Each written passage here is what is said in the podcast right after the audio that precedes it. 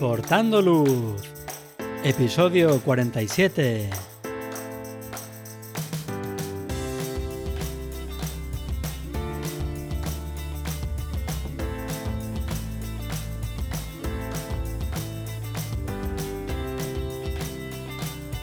Hola, ¿qué tal? Bienvenidos a este nuevo episodio de Aportando Luz, el podcast en el que hablamos de fotografía nocturna, su técnica, consejos y equipo. Soy Javier Rosano, fotógrafo especializado en fotografía nocturna. Os recomiendo que os paséis por mi web javierrosano.com, donde podréis ver mis últimas fotografías, el blog con consejos y fotografías nocturnas explicadas, y podréis también acceder a la formación online. Tenéis disponibles cursos para aprender la teoría, la iluminación, la composición, o el procesado en fotografía nocturna. Pasad por la web y echad un vistazo a los cursos. En el episodio de hoy vamos a ver cómo diferenciarse en fotografía nocturna.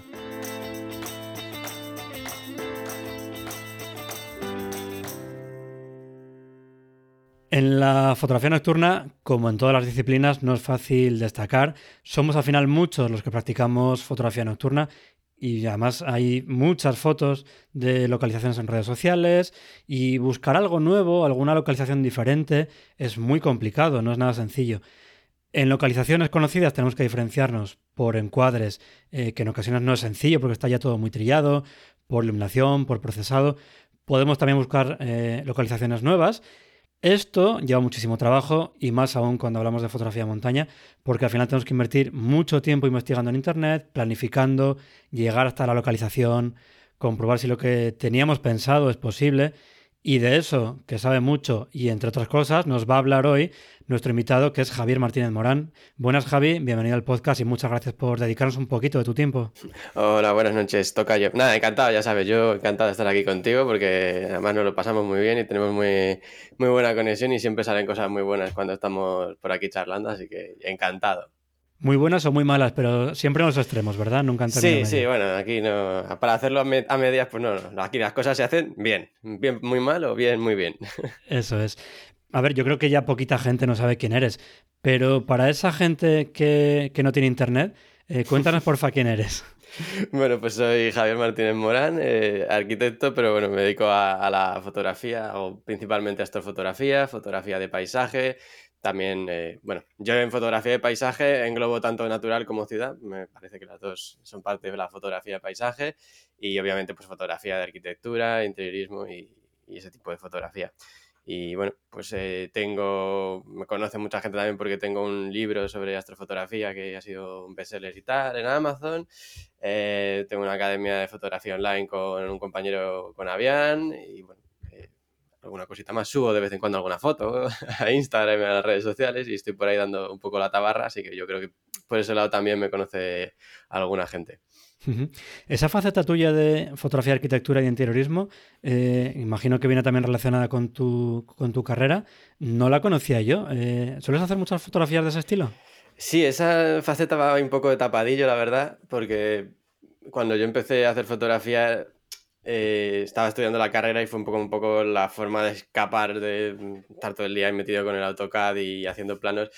Y quería hacer de cualquier cosa menos arquitectura, entonces empecé a hacer fotografía de paisaje, fotografía nocturna y es un poco lo que empecé a mover por redes sociales y lo que más se popularizó. Y la otra, pues obviamente, eh, por formación y por profesión, es una cosa que me interesa mucho, me, me gusta, pero lo tengo en otro ámbito. Bueno, si alguien quiere verlo, está en mi página web, pero no es lo primero que se ve y, hago ese tipo de fotografía también, sí. Mira, pues no era el tema del episodio y no lo tenía tampoco preparado, pero alguna vez también hablándolo con algún compañero que es fotógrafo y arquitecto, o al revés, arquitecto y fotógrafo, eh, comentábamos que quizás en fotografía de paisaje sea más complicado componer, porque al final es como es la naturaleza y te viene así dado impuesto. Sin embargo, en arquitectura, ya el arquitecto busca, pues eso, una estética, una armonía y quizás sea un poquito más sencillo encontrar algún encuadre original, chulo y, que destaque. Sí, a ver, yo creo que la ventaja que yo tengo frente a otros fotógrafos, por ejemplo, es que al ser, al haber tenido esa formación como de arquitecto, eh, es más fácil ponerte en la piel o en la cabeza del arquitecto que ha diseñado un proyecto. Entonces, cuando él te cuenta la, pues, cómo ha pensado ese espacio o, el edificio, lo que sea, tú puedes eh, de una manera más sencilla intuir qué es lo que él quiere transmitir y de este, este modo pues adaptar eh, los encuadres, las fotografías, bajando más la cámara, subiendo más, y yéndote a una esquina. Es lo que tú comentas, en fotografía de arquitectura es bastante más fácil. Tú tienes unas líneas súper potentes. Generalmente casi todas las arquitecturas que se hacen hoy en día es eh, ortogonal, son perpendiculares, son líneas bastante, bastante claras. Entonces, encontrar encuadres es bastante más sencillo que en fotografía de naturaleza, donde pues tienes un montón de elementos orgánicos y que no son ortogonales y te complica más el tema. Así que sí, sí, eh, yo creo que, que la fotografía de arquitectura tiene esa parte un poquito más fácil, pero no me parece que sea fácil la fotografía de arquitectura en sí, me parece que es otro tipo de fotografía también muy complicado, que a mí o si tienes una formación de arquitectura puede ser un poquito más fácil, pues porque ya tienes esos eh, conceptos en la cabeza o, esas ideas que te hacen que sea un poquito más fácil componer. Vale, pues vamos a dejar ya aportando luz en arquitectura. Vamos a volver a, a nuestro Aquí tema. se acaba el podcast. ¿Cómo llegaste a la, fotografía nocturna y qué encontraste en ella para dedicarle tanto tiempo y esfuerzo como, le dedicas? buena pregunta. Eh, pues eh, lo mío con la fotografía nocturna, la verdad que fue totalmente casual. O sea, yo ya te digo, estaba estudiando la carrera, me compré una cámara pues porque te decían que había que tener una cámara para hacer mm, fotos a las maquetas, a los proyectos, no sé qué. Y me compré una cámara, me empezó a gustar y a mí cuando me da por algo, pues eh, me pongo ahí a muerte. y nada, pues en esa época era la época de los foros y, este tipo de páginas, que yo la verdad que nunca me metí ninguno, ni comenté ni nada, pero bueno, estaba ahí en plan modo stalker por detrás y iba leyendo cositas. Y pues eso, empiezas a leer, esa época en la que estás pues bicheando todas las diferentes ramas de la fotografía, que si paisaje, que si retrato, que si mm, un bodegón que tienes en casa. Y un día pues empecé a bichear que había por ahí no sé qué de fotografía nocturna, que podías dejar el obturador abierto mucho tiempo y la cámara iba acumulando luz y no sé qué. Y dije, joder, esto, esto tiene buena pinta. Y me salía al balcón de casa, yo qué sé qué narices hice, no tengo ni idea, ni, porque en ese momento ni sabía disparar en manual ni nada, yo disparé y, y salió una foto que se veían pues estrellas en el cielo aquí en, bueno, Madrid, casi en el centro de Madrid. Y a mí eso me flipó, dije, hostia, que yo puedo ver con la cámara cosas que a simple vista no puedo, eso me dejó flipando. Y luego al lado pues tenía un toldo que se estaba moviendo con el viento y, y ese movimiento pues se quedó capturado. Y dije, joder, o sea, que además de ver cosas que no puedo a simple vista, puedo capturar movimientos que son demasiado rápidos para que yo vea o demasiado lentos para que yo los vea. Esto, esto, esto hay que investigar más. Y nada, y me puse pues, eh, más foros ya directamente metido a fotografía nocturna. Eh, pues yo que sé, te encuentras ya toda la gente que había por aquella época, pues eh, Farero, Fusky, Mario Rubio, tal, pues bichando, bichando, empiezas a, a, probar cosas, a, practicar, a practicar y, ahí estamos, como una obsesión. Sí, ¿verdad? ¿Qué te voy a contar? Sí, justo.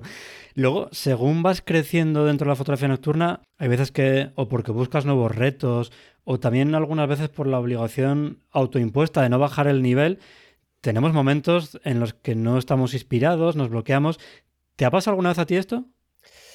Sí, sí, sí. O sea, es inevitable. Al fin y al cabo, la fotografía o cualquier proceso creativo, es inevitable que haya ciertas épocas en las que estás un poco o con menos ganas o tienes ganas pero no sean las, eh, las situaciones para hacer las fotos que quieres o no te salen las cosas muy bien, como me está pasando últimamente, ya que estábamos hablando antes del podcast, que llevo una racha de nocturnas que es para colgar la cámara.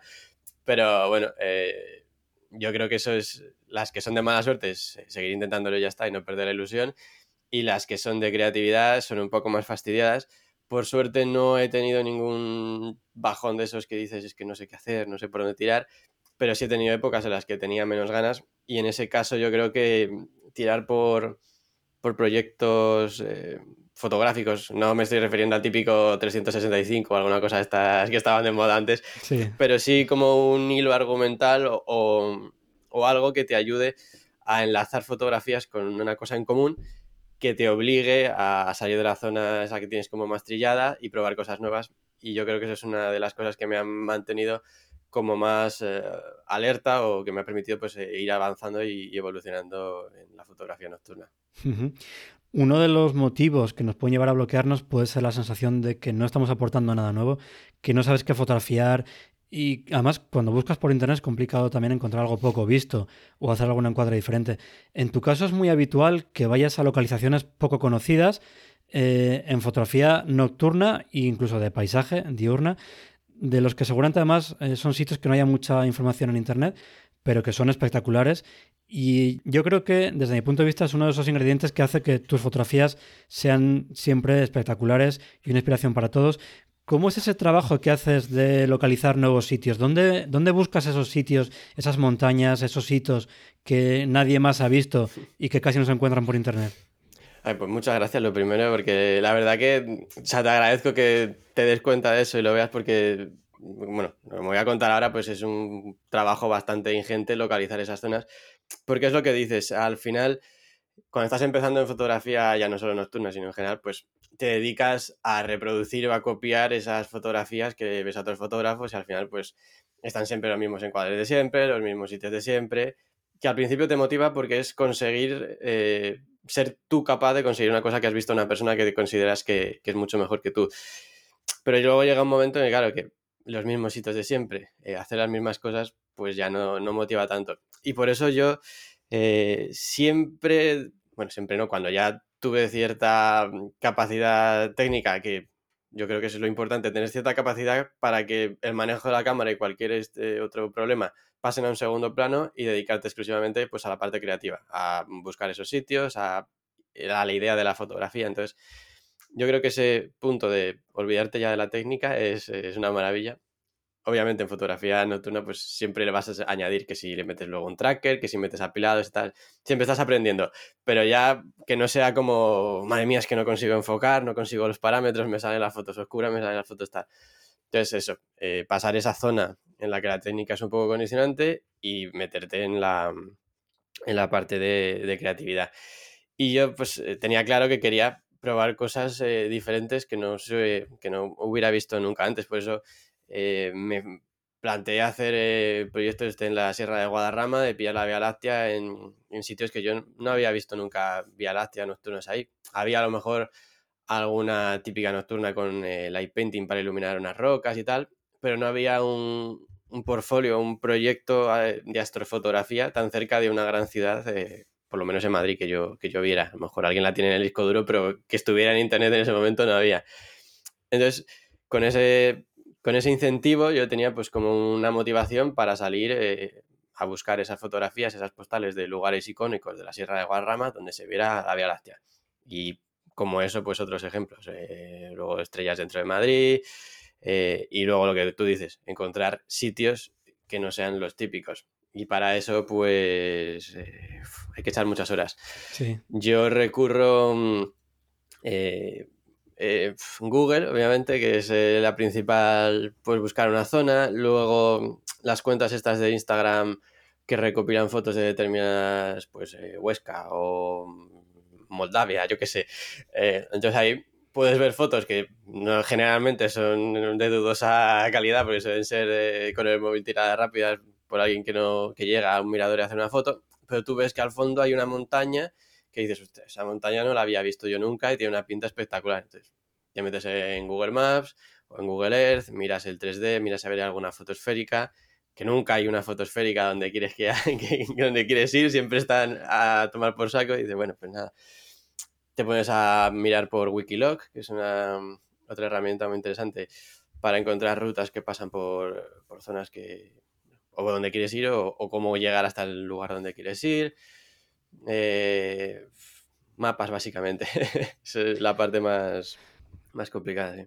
Es un trabajo muy difícil porque tienes que hacerte en tu cabeza una composición del lugar, de cómo están más o menos todos los elementos que hay, de ríos, caminos, valles, montañas e hitos, y luego eso juntarlo también con photopills para ver cómo encaja todo eso con la Vía Láctea. Si hay cae vertical, un arco, diagonal, desde luego no es nada fácil. Yo por suerte tengo una ventaja en ese aspecto, es que de toda la vida he tenido un sentido de orientación espectacular, o sea, no me pierdo, o sea, me puedes dar, tapar la cabeza, dar ocho vueltas, soltarme en mitad de algún sitio y te digo dónde ¿eh? está. No me tientes. Hacemos un reto. y te digo dónde está el norte. Entonces, eh, como que eso me viene muy bien para saber, viendo solamente un mapa, que también es algo que me gusta. De pequeño me, dedicaba a dibujar mapas. O sea, yo estaba dibujando mapas, montañas y tal. Entonces es algo que veo súper fácil. Yo veo las curvas de nivel o un mapa y tal, y en mi cabeza imagino perfectamente cómo es el terreno, qué orientación tiene, y ya más o menos sé pues por qué lado sale la Vía Láctea, sale Orión o sale lo que sea. Entonces, ahora por ejemplo con, con Photopills y con Planis sobre todo, que tiene la, el visor este en 3D, la cosa se simplifica mucho. O sea, ahora ya es, casi llegas y dices, mira, la misma foto que tenía yo en, la, en el móvil y en la cabeza. Antes era un poco más... Eh, me imagino que habrá esto, a ver qué sale. Claro. No me quiero imaginar cómo era esa época sin Photopills y en analógico que hasta que no lo revelaras no sabías cómo te había quedado. O sea, eso podía ser una locura. eso debía ser desesperante. Y tanto, y tanto. Eh, una composición que aparece eh, en varias de tus imágenes, en la mayoría de ellas, es una vista de un paisaje desde un punto de vista alto, con una persona, que generalmente suele ser tú, en una zona también elevada, para destacar, con un hito como protagonista del paisaje y un ejemplo claro es una foto que ha subido este año que me parece buenísima, la Pano con la Vía Láctea en los lagos de Ayus, que comentábamos también antes, antes de empezar el podcast, que además tiene varios elementos que equilibran la composición, el lago, tu silueta, la tienda de campaña. Esos encuadres tan característicos que además no son muy fáciles de encontrar porque al final son muchos elementos, ¿Los traes ya un poco eh, trabajados desde casa con esa planificación que haces? ¿O dejas un poquito a la improvisación en el campo de a ver si encuentro, a ver si hay la suerte de... ¿Cómo es ese porcentaje de, suerte o de trabajo? No, a ver, eh, en ese tipo de fotos, suerte la mínima. O sea, a lo mejor alguna foto llegas un día y te encuentras por casualidad, pero en esas fotografías están muy bien planificadas de que, bueno, pues la Vía Láctea sale por ahí, debajo va a haber un elemento, eh, el valle va a formar una forma que va a complementar el círculo de la Vía Láctea, pero por la parte inferior de, la fotografía. Yo eso lo, miro, eh, ya lo tengo muy, como muy integrado en la cabeza, pero es muy sencillo. El arco de la Vía Láctea va de norte a sur formando un semi elipse o semicírculo por el este. Entonces simplemente tú te tienes que colocar al oeste de, algún elemento que sitúes justo en medio del arco. Entonces, bueno, es relativamente sencillo. Tú buscas una montaña que te guste, te colocas justo al oeste para que el arco de la Vía Láctea quede encima y te mueves ya por esa zona y dices, pues aquí a lo mejor hay un lago que me interesa, que puede ser interesante, o este valle se abre de este modo y puedo utilizarlo para que sea simétrico. Entonces, yo juego mucho con eso porque además me parece que el arco de la Vía Láctea es un elemento compositivo súper potente, es casi un medio círculo que cruza el cielo de lado a lado, que joder, o sea, en la naturaleza pocas veces vas a encontrar una forma geométrica tan potente, entonces me gusta mucho pues que el resto de la imagen acompañe a que la panorámica pues sea eh, tanto simétrica de izquierda a derecha como de arriba a abajo, por eso por debajo pues suelo completar ese círculo del arco pues con algún elemento del paisaje o con un primer plano. Lo de los primeros planos sí, obviamente eso lo dejo un poco más al azar, bueno, al azar no, cuando llego al lugar, eh, lo que es el paisaje en general ya lo tengo encuadrado que sea simétrico, pero me falta pues ese primer plano que ahí es eh, ya en Google Maps y similar pues ya para tanto no da con ese nivel de precisión. En la foto esa que tú comentas, por ejemplo, eh, hay en el primer plano unos arbustos, unos matojos que terminan de formar como el círculo de, de la Vía Láctea, pero en simétrico. Eso obviamente en Google Maps no lo encuentro. Y la montañita donde estoy yo subido tampoco, porque además eh, mi silueta contrasta con el mar de nubes que hay detrás, que es blanco, entonces es como un contraluz. Y ese mar de nubes, pues eh, no lo puedes planificar. O sea, me lo encontré ese de casualidad. Si no hubiera ese mar de nubes, pues la foto probablemente perdería bastante. Entonces, siempre hay un poquito de porcentaje de, de llegar al lugar y probar diferentes encuadres y de tener suerte, pero no, no si no planificas y no llevas la foto un poco asegurada, eh, es bastante probable que vuelvas con una foto que no sea tan buena como la que, la que podrías hacer planificando. Justo cuando comentabas lo del arco de la Vía Láctea, que es una figura muy potente en el cielo, con esa forma tan característica, y luego también cerrado con la parte inferior de esos arbustos de la foto de los lagos de Ayus, em, me estaba acordando de lo que hablamos al principio, de que son eh, elementos que en fotografía arquitectura ya te vienen dados por el propio concepto del edificio o del puente, por ejemplo, se me ocurre también, y aquí en naturaleza toca buscarlos, obviamente tienes que aprovechar sí o sí la vía láctea en el cielo y luego complementarlo con algo más que tengas en, la parte inferior. Em, te gusta mucho fotografiar la Vía Láctea y también aprovechas muchas veces, que no es algo que esté muy visto, la salida o la puesta de la luna, ¿verdad? Sí, eso es una otra obsesión que tengo. O sea, yo la simetría en las panorámicas y aprovechar esos momentos. Porque yo, eh, bueno, tengo, siempre digo que tengo ahí la dualidad entre fotografía de paisaje y fotografía nocturna. Que llego a un lugar y digo, joder, qué pasada aquí unas nubes altas para un candilazo espectacular al atardecer. Y luego digo, no, no, no, que esté despejado, que quiero hacer astrofotografía. Entonces, siempre tengo ahí como esa pelea interna de quiero nubes, no quiero nubes para el atardecer, para la Vía Láctea y yo creo que la puesta y la salida de la luna es como una forma de fusionar ambos mundos, porque durante ese tiempo en el que está la luna saliendo, a lo mejor depende de, la fase y del momento, son 10 minutos, 15 minutos, tienes como lo mejor de los dos mundos. Tienes eh, los colores dorados o rojizos de un atardecer, si hay nubes, no muchas porque te van a tapar la Vía Láctea, pero alguna nubecilla va a, va a coger esos tonos, el paisaje se ilumina con una luz... Eh, súper suave, lateral, de las, de las que nos gustan y de las que son buenas. Entonces yo creo que es como lo mejor de los dos mundos. Tienes eh, una puesta de sol y además la Vía Láctea. Entonces yo siempre que puedo eh, intento buscar pues esas salidas y las puestas de luna. Y esa luminosidad de la luna entiendo que afecta al detalle de captas de la Vía Láctea. ¿Lo degrada mucho? ¿Pierdes mucho detalle en el centro galáctico o, no tanto como podría parecer? Depende, eh, como te digo, depende de si estamos en, si estamos en un sitio con un muy buen cielo, obviamente vamos a tener eh, ventajas. En Madrid, en cuanto te sale un poquito la luna, se te va la Vía Láctea todo el detalle rápidamente. Pero ese no es el mayor factor. O sea, el mayor factor va a ser si la luna está muy llena, por ejemplo, si tenemos un gajito de luna al 2%, vamos a poder esperar a que la luna suba mucho en el cielo porque la iluminación que va a tener es muy poquita. Si estamos con un lunón ahí al 95, en cuanto la luna toca el horizonte, sube un par de grados, por ejemplo, ya la Vía Láctea se ha desdibujado completamente. Entonces, hay que jugar con eso. Yo lo que intento hacer es eh, aprovechar y hacerla, normalmente es una panorámica o una foto con diferentes exposiciones para el suelo y para el cielo.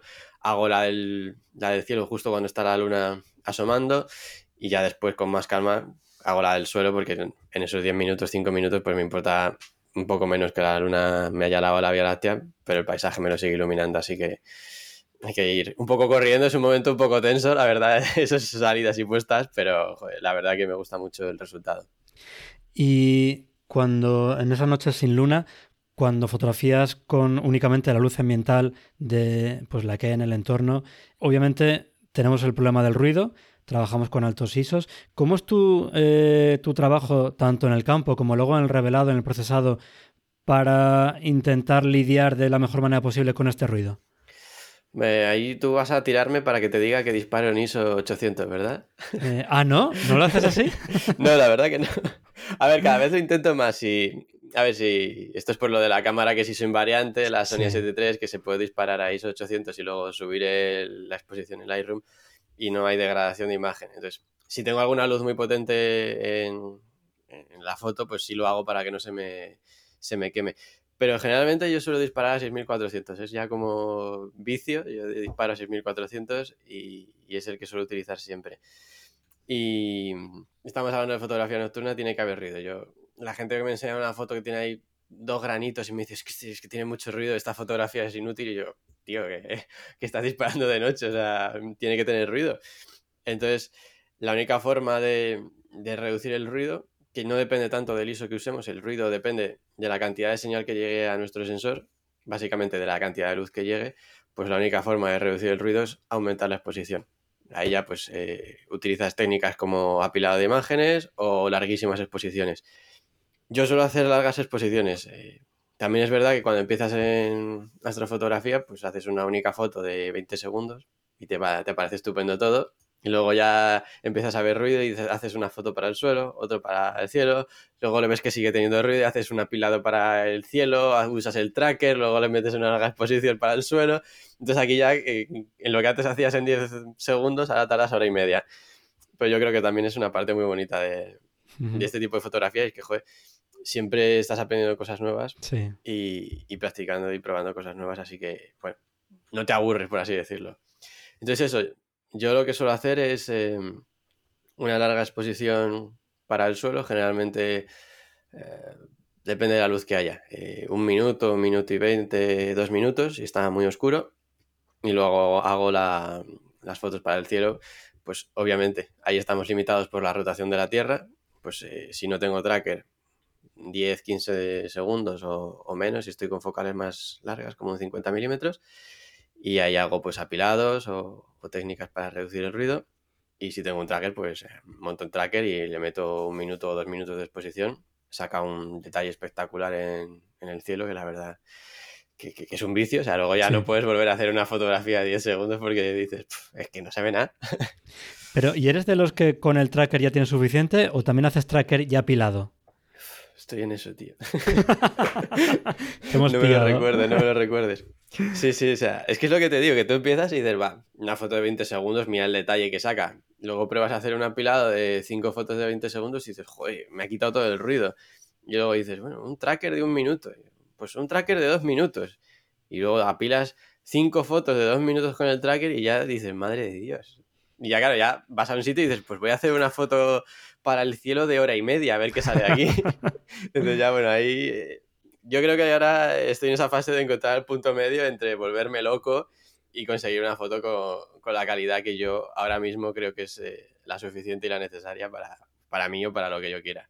Sí, hay que encontrar ese equilibrio entre productividad y calidad de, la, fotografía. Y has llegado a hacer, que también es un, método que está de moda, una fotografía en hora azul para el suelo y luego eh, ya con el anochecer astronómico para el cielo? Eh, es que no me gusta mucho esa, esa técnica porque si tú lo haces en hora azul, la luz que hay en ese momento de la escena va a provenir de, pues, de la puesta de sol o de la salida del sol por el otro lado. Entonces las montañas van a estar iluminadas por una... digo montañas porque estábamos hablando de... Es a lo que tira, sí. Exacto. Va, la luz va a venir de un lado, va a haber un lado de la montaña de luz, otro lado en sombra, y no se va a parecer en nada a lo que tendrías eh, si fuera noche cerrada, pues porque a lo mejor en lugar de venirte la luz de la derecha, te viene de detrás porque hay un pueblo con una contaminación lumínica que te ilumina esa montaña. Entonces, por eso el tema de, utilizar hora azul con nocturnas no me, no me termina de, convencer.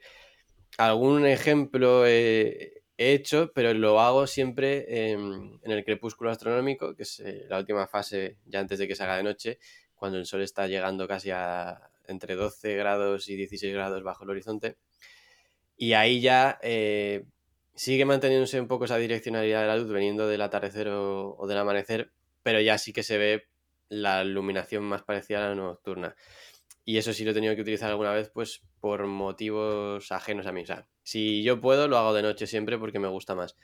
Pero, por ejemplo, la otra foto que subí de, la palma del volcán, eh, estaba ese día en la isla, no tenía más días, y tenía 20 minutos entre que se hacía de noche y salía la luna. Y tenía que hacer una panorámica de no sé cuántas mil fotos.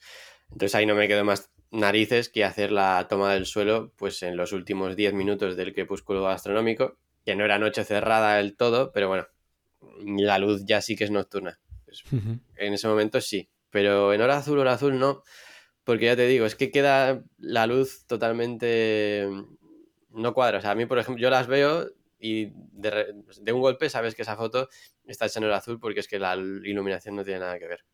Sí, se nota una direccionalidad de la luz que a lo mejor luego no coincide con la que tiene en el cielo. Al final, Luna, Vía Láctea, localizaciones, hay mucha planificación. Muchas veces además parece que nos encontramos con escenas por casualidad, que es así, pero vamos, son las menos. Pero detrás de ellas siempre hay mucha planificación y muchas salidas frustradas.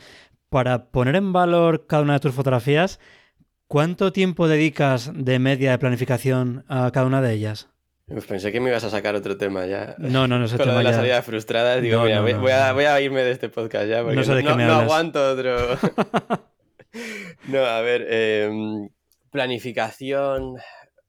Depende de las fotos. Hay fotografías muy sencillas que las ves y ya te digo, yo la veo y digo, eso tiene orientación sur, ya está, Vía ahí, eh, lo compro en Photopills o lo que sea y en un minuto lo tengo planificado.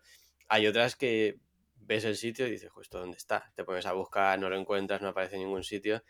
Porque me ha pasado encontrar sitios que es que ni siquiera un post en Google o un, yo qué sé, el típico artículo de un familia, planes con niños, no sé qué, o sea, no, no hay nada. Hay zonas que, que están inexploradas y dices, ¿cómo puede ser que ahora mismo haya zonas en, en España, por poner un ejemplo, que estén, que estén inexploradas.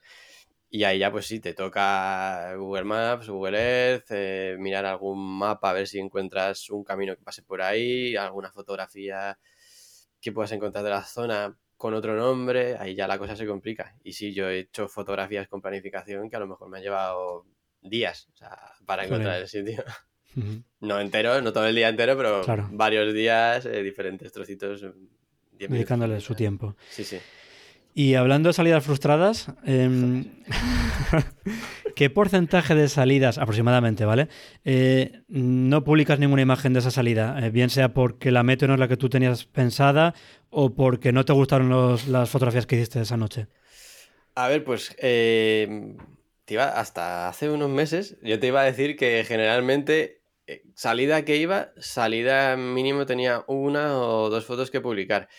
Porque yo ya te digo, la planificación ya no es solo de, lo que es la composición o la Vía Láctea, lo que nos vamos a encontrar. Me gusta mucho planificar también pues, eh, el tema del tiempo. Eh, mirar si va a haber nubes, si no va a haber nubes, si va a hacer fresco, si no va a hacer fresco, si hace viento.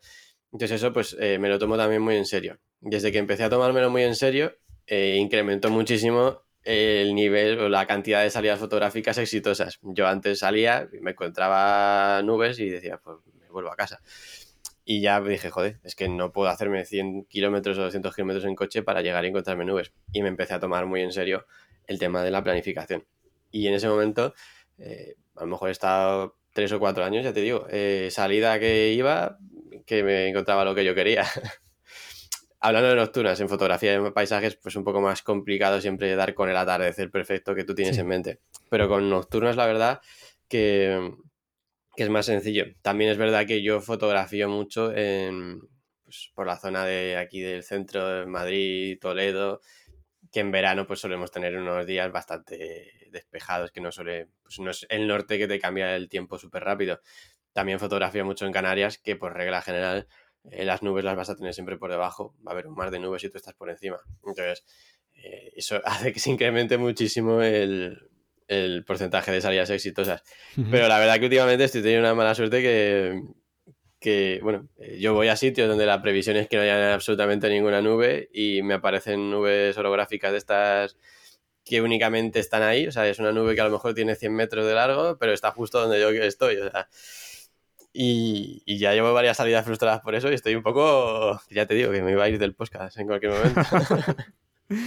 te lo preguntaba eso porque al final hay mucha gente que, claro, le dedicamos el tiempo que le dedicamos a las redes sociales, ves una foto durante cinco segundos, al, no sé, a la semana ves otra vez otra foto de esta persona y, y te da la sensación de que siempre que hace una salida consigue fotos que son buenísimas y no se dan cuenta de todo el trabajo que hay detrás, de todos los fallos y, de, pues eso, noches que no estás inspirado lo que sea.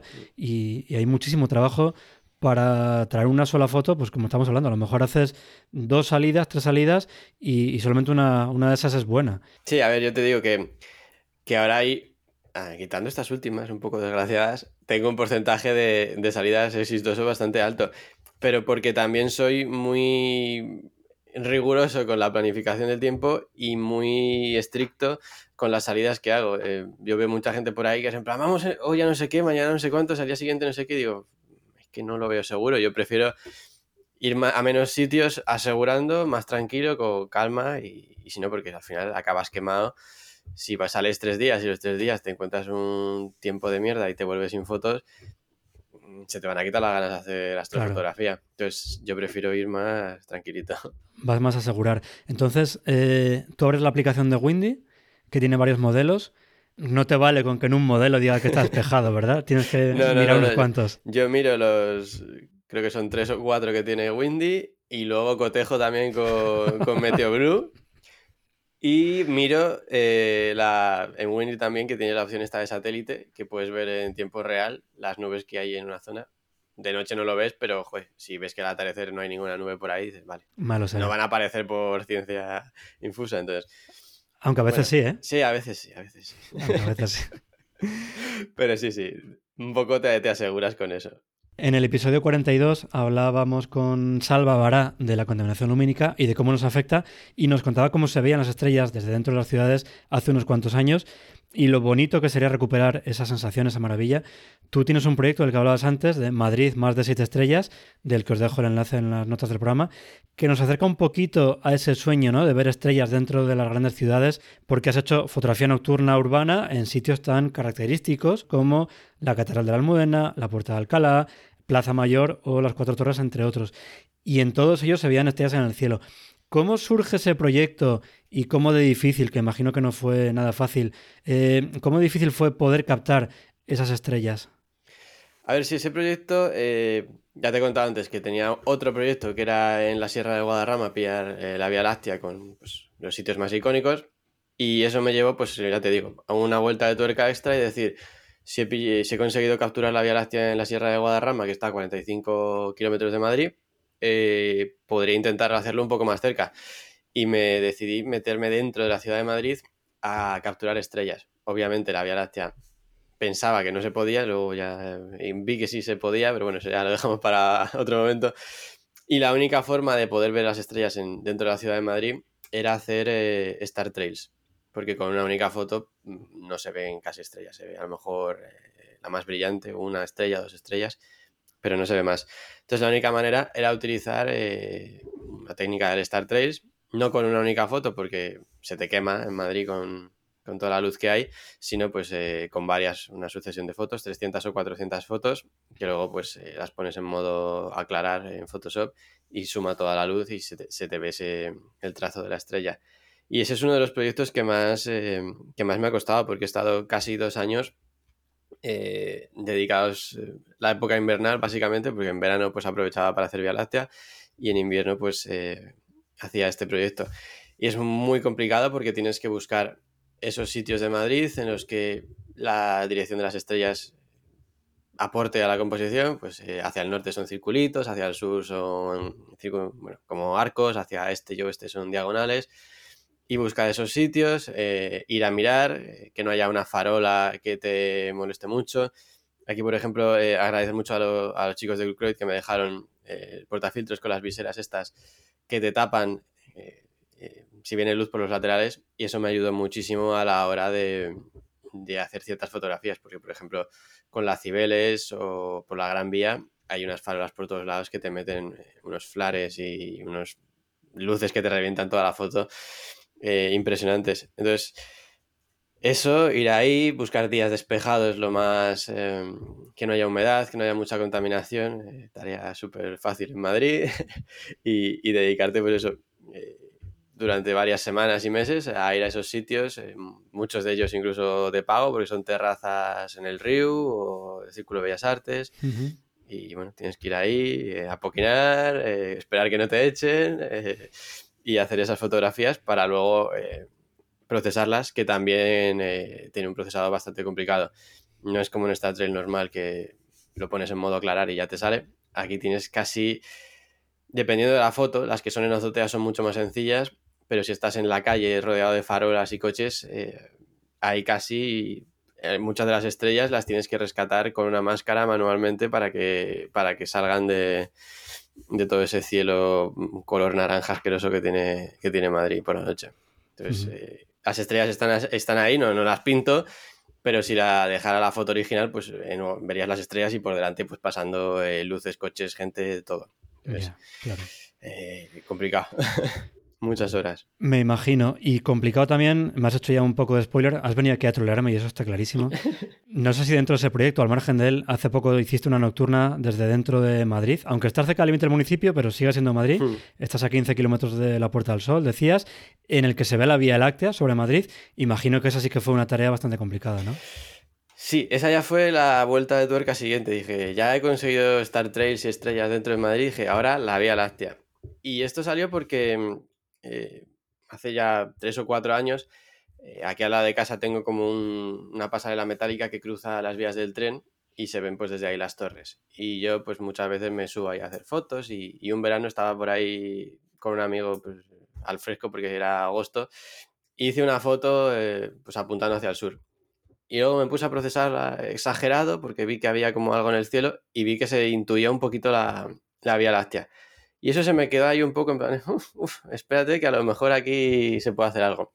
Entonces, bueno, pues eh, años después, después de hacer estos proyectos y de adquirir más técnicas para, y capacidades para poder eh, extraer detalle de esas fotografías, me planteé la idea de hacer una Vía Láctea pues, dentro de la ciudad de Madrid. La foto está hecha desde las tablas, bueno, sigue siendo municipio, eh, está a 15 kilómetros, pero bueno, es que desde la Puerta del Sol me parecía un poco excesivo.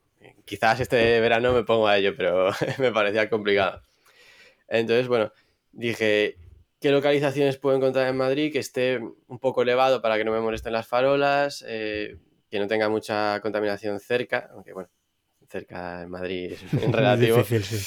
y, y, me puse a, a buscar todos los sitios que yo conocía donde se podían hacer esas fotos, en qué momento coincidía la orientación con la Vía Láctea, el centro galáctico, la posición más alta, porque claro, cuanto más alto, más se puede rescatar. Entonces, busqué eso, que estuviera lo más alta posible y a ver qué ubicaciones eh, cuadraba esa Vía Láctea pues, con algún elemento interesante. Y, en ese momento, pues escogí las torres, me cuadraba desde las tablas y, ya simplemente con esa planificación, pues esperar eh, una noche despejada, de verano, bueno, que hiciera fresquito porque con mucho calor, con calima y tal, pues eh, se ve mucho peor. Que hubiera buen cielo, que la Vía Láctea esa hora estuviera en el punto más alto, que ya fuera tarde para que apagaran las luces de alguna de las torres. estuve varios meses esperando que se diera la, la, situación adecuada y me fui al parque ese de las tablas y hice pues una serie de fotografías para apilarlas eh, reducir el ruido y aumentar, aumentar el nivel de señal y meterle una tralla al RAW que, que, no está ni escrito para que se pueda intuir, eh, ni siquiera se ve la Vía Láctea, o sea, se ve mm, un poco las manchitas, se ve que está por ahí, pero verse, verse tampoco se ve. Intentaré mejorarla, a ver si puedo. Eso te iba a preguntar. Parece que te gusta, eh, buscas siempre el límite. Primero buscabas estrellas desde la Sierra de Guadarrama, luego estrellas desde Madrid, la Vía Láctea sobre Madrid. Eh, ¿Tienes ya el proyecto siguiente? ¿Qué va a ser? ¿Fotografías nocturnas de la base de la Torre Cepsa? Oye, pues si me dejan subir dentro, a lo mejor puedo hacer una desde dentro, a través de los cristales y tal. Eh, sí, ya te digo que un poco eso de, de, intentar como ir siempre un paso más allá para no quedarte estancado. Entonces, es lo que te comentaba también antes, estos proyectos fotográficos son los que me motivan o me dan una, un empujoncito pues para salir esa noche de verano, que en lugar de estar en casa viendo una peli comiendo una pizza, pues me fui ahí a un parque a, a la fresca a intentar esa fotografía. Muy bien, y luego dejando ya un, de lado un poquito las fotografías, tienes también un canal de YouTube eh, súper chulo, eh, tenéis el enlace en las notas del programa también, con unos vídeos que te transportan al lugar donde estás tú y además con algo que no es nada fácil porque tienes una gran variedad de planos que hacen que sea el vídeo muy ameno de ver y igual que pasa también con las fotografías, ¿no? Que hay mucha gente que no sabe todo el trabajo que hay detrás mucha de la gente que ve estos vídeos no son conscientes del trabajo que tiene detrás eh, cada plano, sobre todo cuando vas solo, porque tienes que grabarte mientras andas, tienes que montar el trípode, la cámara, eh, hacer eh, el paseíto delante de la cámara, volver a recoger todo. Hace poco hablamos de, Thomas Heaton, que es un, un, gran fotógrafo, no hace muchas nocturnas, es de paisaje, y tiene un canal de YouTube súper bueno. Se curra muchísimo los vídeos y el otro día, pues también hacía una broma con esto porque se ve cómo va por un camino en el campo, atraviesa una puerta, la abre, se ve desde el otro lado cómo cierra la puerta. Eso son ya dos secuencias diferentes. Sí, sí. Y luego se ve cómo va corriendo a por el trípode para recogerlo y seguir por el, por el siguiente plano. Y mm, al final. Y además no pasa por la puerta porque no hay valla alrededor de la puerta. O sea, era todo mentira. Eso es, eso al final para que quede bonito. Sí, sí. Son vídeos que suelen durar, no sé, 10, 15 minutos. Pero para que la gente valore el trabajo y el esfuerzo que tienes detrás de cada, de cada uno de ellos, cuéntanos cuánto tiempo te lleva de planificación, de grabación y también de edición, que no es poco. Sí, a ver, al final es un poco esclavitud. Entonces, yo el canal de YouTube lo empecé ya hace, hace ya años. Eh, como un poco más formativo. Subí ahí vídeos de proceso de Vía Láctea, eh, cómo hacer panorámicas. Mm. Y luego de eso, pues fue derivando también, pues eh, me parece interesante contar un poco el material que yo utilizo, alguna review de material pues eh, que tengo yo que me dejan, bueno, tampoco es que me dejen mucho, pero bueno, si alguna vez me dejan algo, pues me gusta contarlo y creo que puede ser interesante para, para los astrofotógrafos o para fotografía nocturna. Y, y después de eso dije, joder, contar un poco lo que hay detrás de las fotos para que la gente vea cómo se hace y de este modo aunar un poco un contenido más eh, como de ocio para verlo tranquilamente, pero que además sea didáctico. Me gusta siempre en esos vídeos, aunque cuento cómo hago las fotos, me gusta siempre, pues eso, meter alguna eh, pildorilla o alguna cosa de, pues estos son los parámetros, eh, la planificación la he hecho así, he llegado aquí y he escogido este encuadre porque, por este motivo. Y yo creo que eso eh, lo hago porque me gustaría mucho haber tenido ese tipo de contenido cuando, cuando yo estaba empezando. Y, muchas gracias por lo que has dicho de que, te gusta, que está muy bien hecho y tal. Yo la verdad que no... Soy un poco exigente y sé que los planos y muchos de los vídeos no están tan bien como a mí me gustaría, pero es lo que decimos, que es que si no es una esclavitud, porque tú vas ahí a, pues a lo mejor vas a hacer fotos, pero también vas pues porque te gusta la montaña y quieres estar relajado un rato, y si tienes que estar grabando, eh, pongo la cámara aquí para pasar por este lado, luego cambio la cámara al otro plano para hacer el contraplano, eh, voy a hacer esta foto corriendo porque se me va la luz, pero no, además tengo que colocar el otro mm. tipo de con la cámara para contar no sé qué. Entonces, muchas veces eh, al final acabas eh, muy frustrado y súper estresado porque no te salen las cosas y, hay que tomárselo con un poco de, filosofía. Yo muchas veces eh, no hago vídeos porque digo, no, es que hoy quiero venir a disfrutar y hay veces que te tienes que forzar un poco o hay veces que sale todo mm, rodado. Por ejemplo, un blog que subí que, fue muy bien, la verdad, que fue el, de, el del otoño nordesa. Ese día iba sin ninguna prisa. Em, salí del coche a las 8 de la mañana, llegué al coche a las 9 de la noche, estuve 13 horas caminando por Odessa y ese día eh, no tenía ninguna otra idea en mente que disfrutar, eh, perderme por la montaña y, hacer fotos. Entonces ese día salió todo súper sencillo. Yo iba dejando la cámara, me grababa, hacía las fotos, contaba un poco lo que estaba haciendo y ese día salió súper fácil. Digo, si todos los días fueran así. Ojalá. Pero claro, eh, otros días que vas eh, tarde, que tienes que llegar para buscar el encuadre porque se te hace de noche, no sé qué, y tienes que estar grabando, eh, es muy complicado.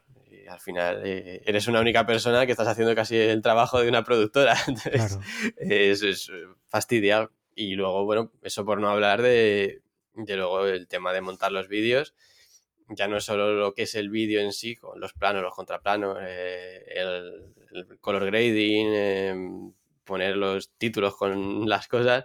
También yo suelo incluir siempre pues, las fotos editadas, por lo cual ya te tienes que obligar a editar todas las fotos.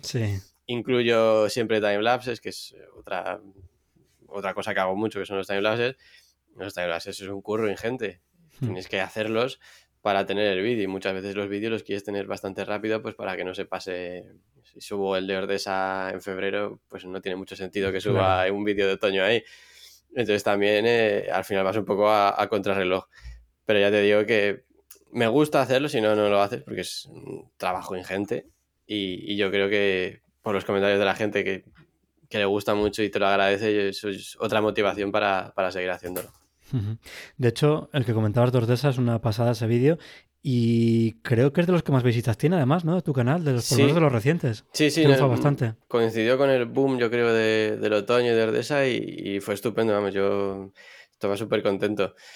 Y, y, lo que estábamos hablando de, de la esclavitud y tal, eh, me voy a tirar un poco aquí a hablar, ya que me dejas. Venga, dale. que digo que yo empecé que con la cámara la, tengo una 7 y una 6000, que es la que utilizo para, para grabar vídeo. Pero al final, entre la cámara, el enfoque, el filtro de densidad neutra para bajar la velocidad de obturación y que quede bien, el micrófono que tienes que llevarlo que se oiga bien. Y dije, es que esto es, inviable. Y al final eh, he optado por una, por una cámara pequeñita, una Osmo Action, que es tipo GoPro, que no tiene ni tanta calidad, ni se ve tan bien, ni a lo mejor se ve tan bien. Pero oye, la sacas, grabas en un momento y para el 95% de las situaciones me vale. Otras veces que quiero eh, algo con más calidad o, si es una situación más complicada, con más ruido o con muy de noche, pues sí tengo que recurrir a, una cámara con un sensor más grande. Pero, joder, la verdad que se nota. Eh, el día este de Ordesa, por ejemplo, yo grabé exclusivamente casi con esa y, es que el flujo y la tranquilidad es increíble. Así que te lo recomiendo porque si no, yo creo que te puedes pegar un tiro.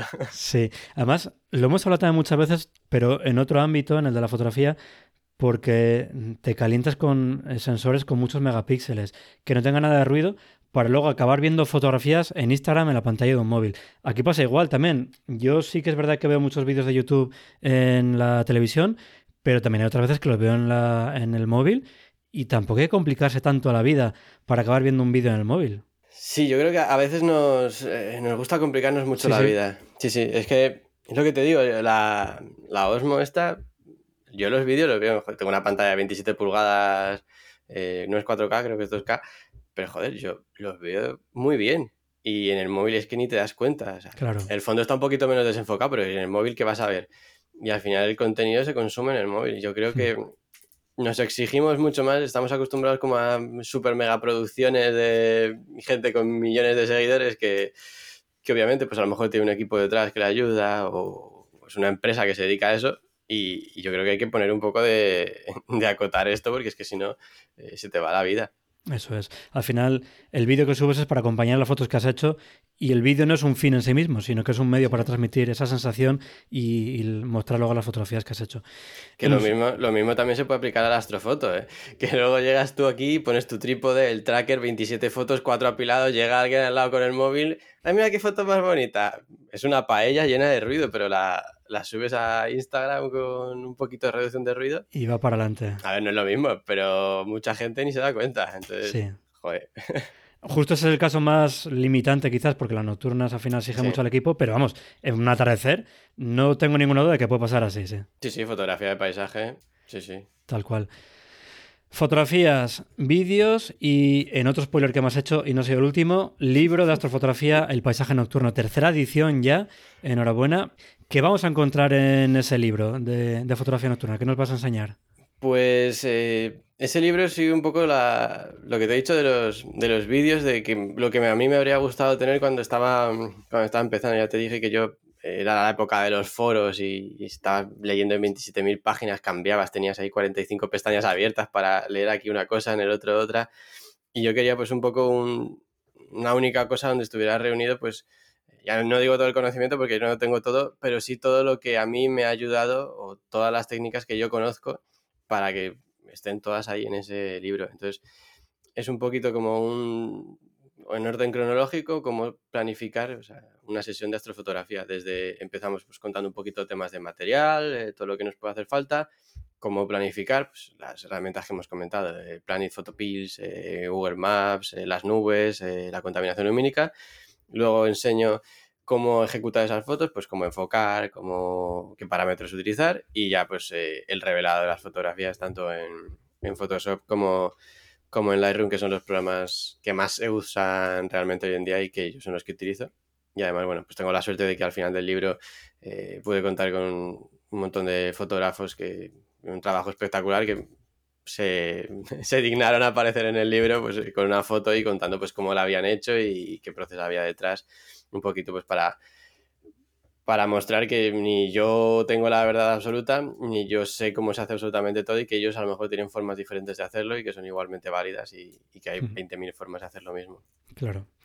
En el episodio anterior hablaba con Carlos Sánchez, de Chocotwist, eh, también de su experiencia publicando un libro, en ese caso de Nueva York, que dice que fue mucho mejor de lo esperado, que fue una experiencia muy, muy bonita, maravillosa. ¿Qué tal desde tu punto de vista es esa experiencia de, publicar un libro, de ver que funciona bien, que se vende, que triunfa? Aunque tiene algunos comentarios negativos que has puesto alguna vez en Twitter, un poco absurdos, pero bueno, como pasa en, toda en todas las cosas de la vida, pero en general, quitando eso. Eh, a ver, sí, sí, yo estoy súper, súper contento porque es un libro con un nicho muy específico, o sea, no es eh, fotografía es eh, astrofotografía, que me imagino que mm, Paco de no sé dónde no le llamará en un principio mucho la astrofotografía. Entonces yo me imaginaba que iba a ser eh, un libro que sí iba a intentar vender bien porque yo puse toda la carne en el asador. O sea, la cuarentena de, esto del coronavirus la pasé básicamente haciendo eso 24/7 durante varios meses. Pero lo que no me esperaba es que fuera a ir tan tan bien hay más de 4.000 ejemplares vendidos de un libro con una temática tan concreta.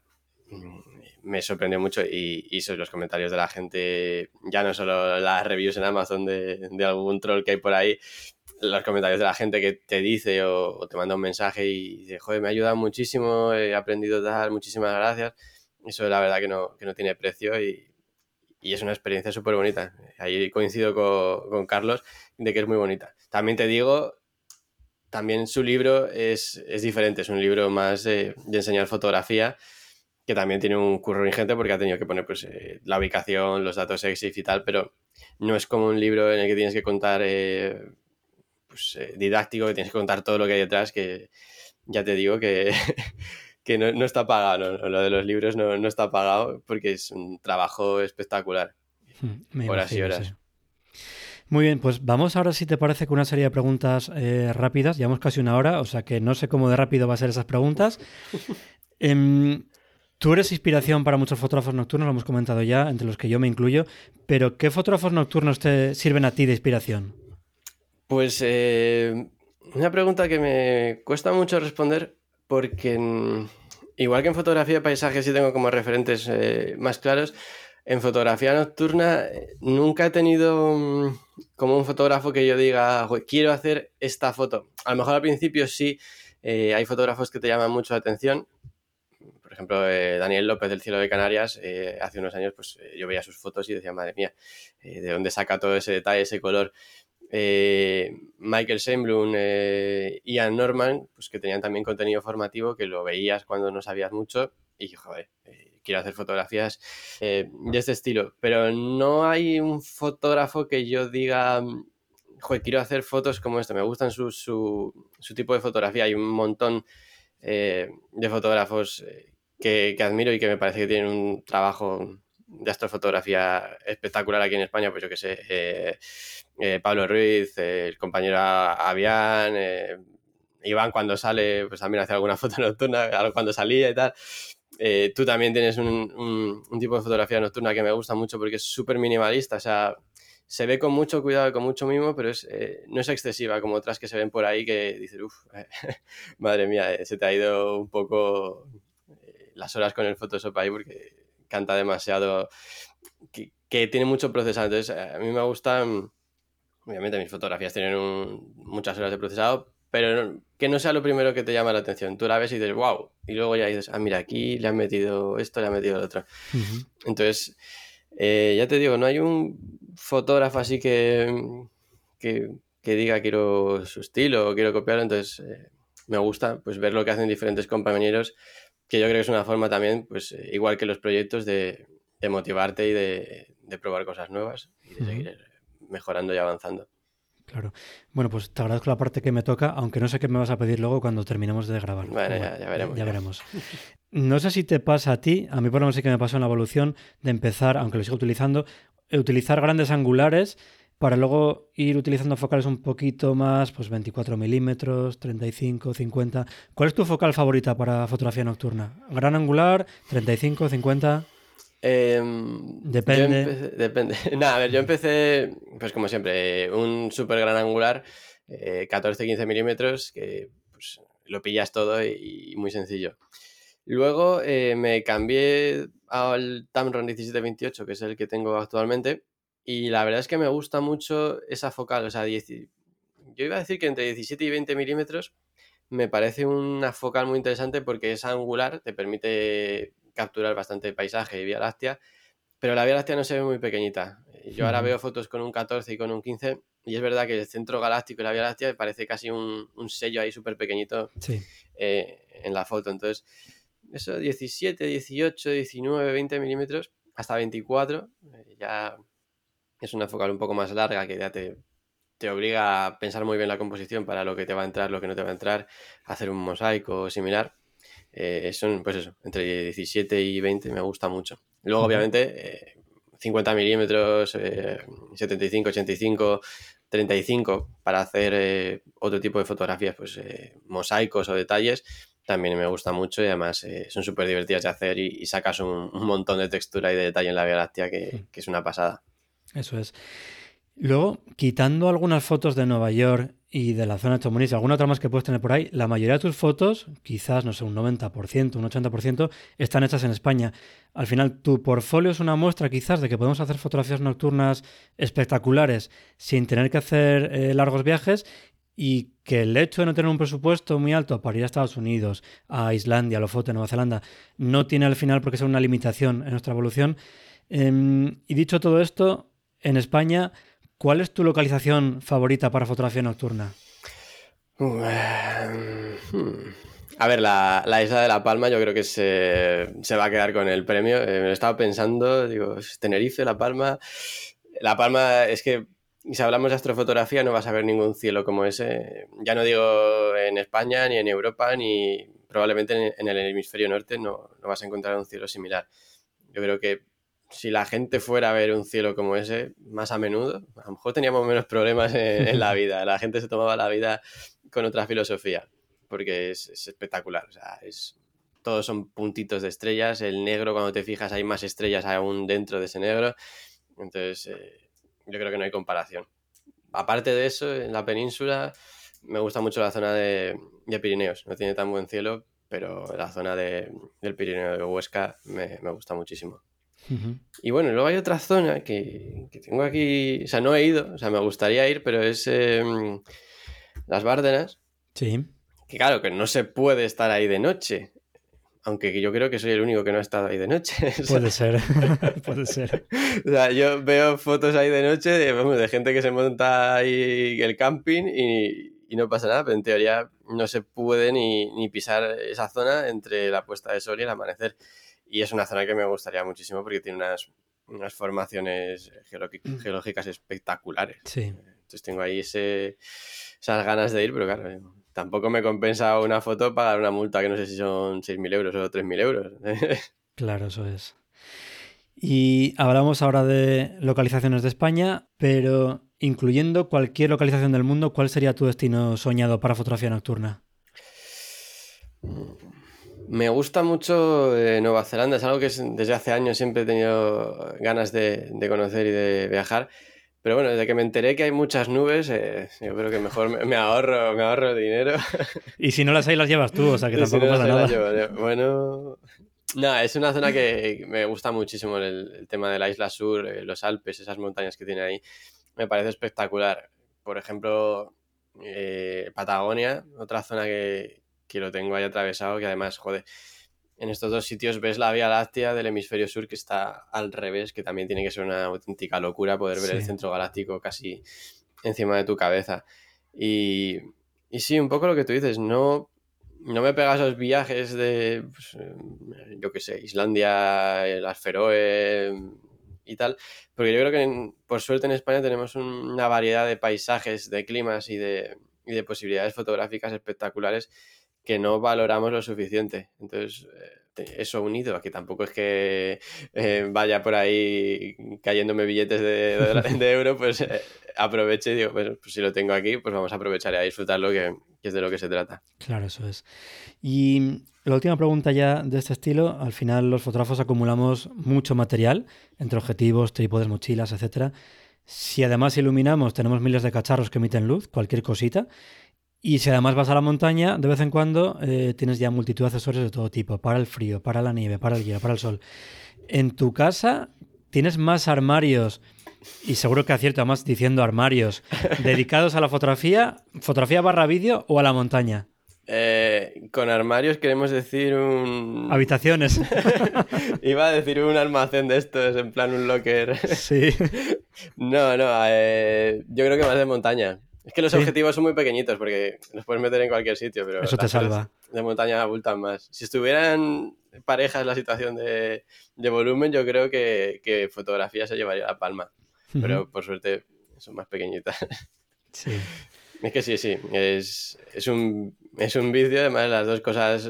La fotografía es muy cara, y el tema de montaña también es muy caro, y ya te metes en las dos y dices.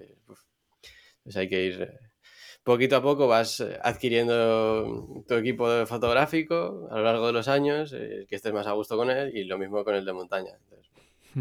Puede parecer que tengas mucho, pero que nadie se compre de golpe todo eso porque es probable que te echen de casa. Sí, fácil, fácil. Muy bien. Y comentabas antes también, eh, hablamos del tema del procesado y hablabas de fotodidacta. Em, ¿Qué ofrecéis, Avian y tú, en ese proyecto?